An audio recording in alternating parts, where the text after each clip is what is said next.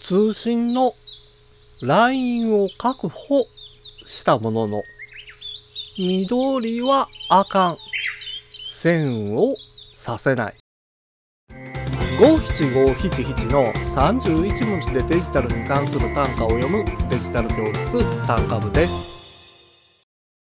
誰もがスマホを持っているので、姿を消しつつあるのが公衆電話です。一言で公衆電話と言っても、公衆電話には違いがあるんです。それが色なんです。ピンクの公衆電話はダイヤル式。緑の公衆電話はプッシュ式。そしてグレーの公衆電話はデジタル式になります。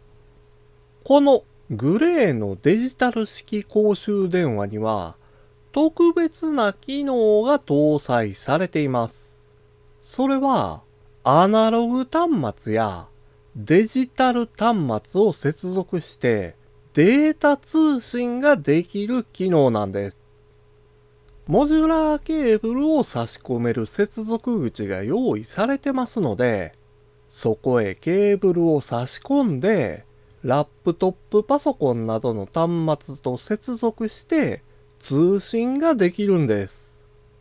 ちなみに音響カプラを使用すればどんな公衆電話でも通信できますがデジタルで通信できるのはこのグレーの公衆電話だけになります。とはいえ今では設置台数も減ってしまってるので見かけること自体ないかもしれないですね。今回の単価は画像付きでインスタグラムやツイッターにも投稿しています。またデジタル教室ではアプリやパソコンの使い方などの情報をウェブサイトや YouTube、ポッドキャストで配信していますので概要欄からアクセスしてみてください。デジタル教室単価部でした。